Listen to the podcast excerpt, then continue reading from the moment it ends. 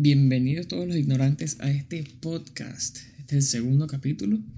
Vamos a hablar de la frustración.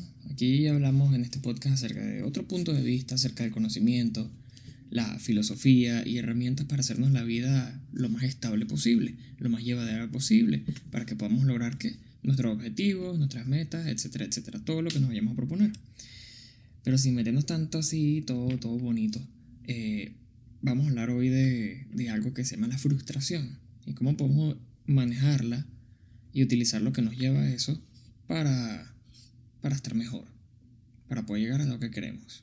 Ya que esto es un problema que nos pasa a todo el mundo, sobre todo cuando nos, tenemos un sueño, tenemos algo donde queremos llegar y es algo que nos gusta y nos apasiona.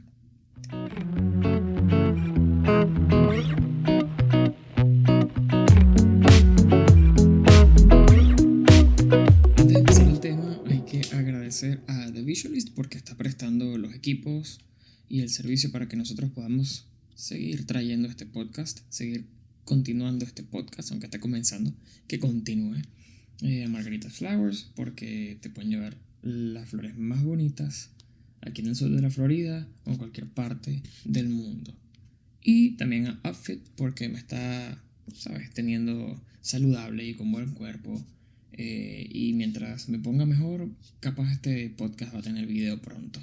Muchísimas gracias. Ahora, ¿qué es la frustración? Empecemos con la definición de esta palabra, de este problema. Y esto lo estoy sacando de psicologiaymente.com, que dice, el concepto de frustración se define como el sentimiento que se genera en un individuo cuando no puede satisfacer un, un deseo planteado. Entonces aquí podemos notar partes clave que está sentimiento, individuo, deseo y bueno, un factor muy importante, un deseo que se había planteado. ¿Ok? Algo que se planteó. La clave está en plantearse. Por ejemplo, quieres tener tu propio negocio de prendas de ropa personalizada, que eres un artista. Y también tienes tu trabajo, aparte que en un restaurante, que no te gusta mucho. Llegan tus primeros 10 clientes, sigue mejor el mes siguiente, te emocionas y ¿qué pasa? Vas y dejas tu trabajo, porque dices que te quieres dedicar solamente a eso. No hay ningún problema. Ahí no hay ningún problema. En menos de dos meses se te acaban los ahorros que pudiste hacer, porque capaz no fue tan bueno, y en menos de un mes después de eso estás vendiendo, eh, no estás vendiendo tanto y ya tienes, ya no tienes dinero para tu marketing. Ya no tienes dinero de cómo expanderte, cómo vender. Tu sueño de ser artista con un negocio estable se va así de fácil. ¿Pero por qué? Empecemos porque el deseo es individual, ¿ok? Es tuyo, en este caso. Es tuyo, no de tu novia, no de tu mamá, es tuyo. Lo que sea que ganes, lo ganas para ti. Y lo que sea que te duela, lo que sea que pierdas, también cae sobre ti, por lo menos a ti. Todo inició por un sentimiento y normalmente eh, no se controla. Y el plan que te trazas en la mente en base a ese sentimiento y no a los hechos que te pueden llevar a que tu plan sea exitoso, ¿o no? Ok, uno tiene que armar un plan, todo tiene que estar no perfecto, porque, ok, no todo es seguro en el mundo, no todo lo que uno se propone sale como uno quiere, y puedes que conozcas, sabes, personas o historias de personas que lo lograron sin nada, con muy escasos recursos. Yo digo, según mi experiencia y lo que he visto, es que eso ocurre porque tuvieron mucha suerte y muy buena actitud. En otro capítulo vamos a hablar más de, esta última palabra, actitud. Ahora vamos a concentrarnos en, los sentimientos, en las acciones previas y, las impulsividades. Eh, ¿Sabes? Uno sabiendo que no todo es seguro en el mundo, igual tiene que tratar de que la mayoría de los factores estén a nuestro favor. Eso aumenta los chances de que logremos lo que vayamos a querer. Eso yo digo que una de las maneras más recomendables de poder llegar a donde tú quieres es teniendo experiencia previa. Por ejemplo, si quieres iniciar un negocio de franelas personalizadas, bueno, haber trabajado antes en el mundo artístico. Varios años es lo recomendable. Eh, y llevar de la mano, ya tengas una experiencia, un mentor. Un mentor no es alguien que te da un curso, no es alguien que agarra y tiene un seminario. No, no necesariamente es alguien que va de la mano contigo, que te guía, pero sobre todo que ya esté o haya estado en la posición que tú quieras estar. Esto es clave, porque ¿cómo vas a tener a alguien dándote consejos de un lugar, una posición, un tema donde nunca has estado. Sí, hay personas que nunca han estado en el lugar que quieres estar y tienen buenos consejos.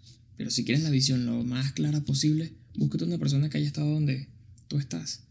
Algún artista exitoso que tuvo ese negocio. Eh, uno podría pensar, bueno, pero no es competencia. No, hay, hay gente que cuando ya llega a estar en un punto que se siente en un punto alto, con reconocimiento y sobre todo reconocimiento de sí mismos, que es más difícil de lograr en muchas ocasiones, quieren compartir su conocimiento, las cosas que saben, dejar un, legado, que es lo que importa en la gran mayoría de las veces. Eh, trazarte un plan, que todo esté básicamente guiado por el objetivo final. Y a partir de ahí haces el plan. No distraerte con pequeños detalles, sino, ok, ¿a dónde quiero ir? Ok, ¿qué tengo que hacer si quiero llegar ahí en tres años? Bueno, vamos a decir que voy a llegar en cinco, pero la meta va a ser más grande. Y tengo que hacer esto en los primeros años y luego en los siguientes. Y luego ya vas sacando las tareas de los meses, las metas de los meses. Y luego las tareas semanales y diarias. Y así te trazas una rutina entera. Hay muchos más detalles, pero esta es la manera de hacerlo en conjunto a, em, a que esto no es hacer las cosas sin corazón. Hacer las cosas eh, fríamente calculadas no significa hacerlas sin corazón. El corazón tiene que estar, según pienso yo hasta ahora, en tu identidad y en la identidad de tu proyecto. Pero ¿cómo se logra eh, esto? Tiene que ir de la mano de una mente fría. Mente fría, corazón caliente.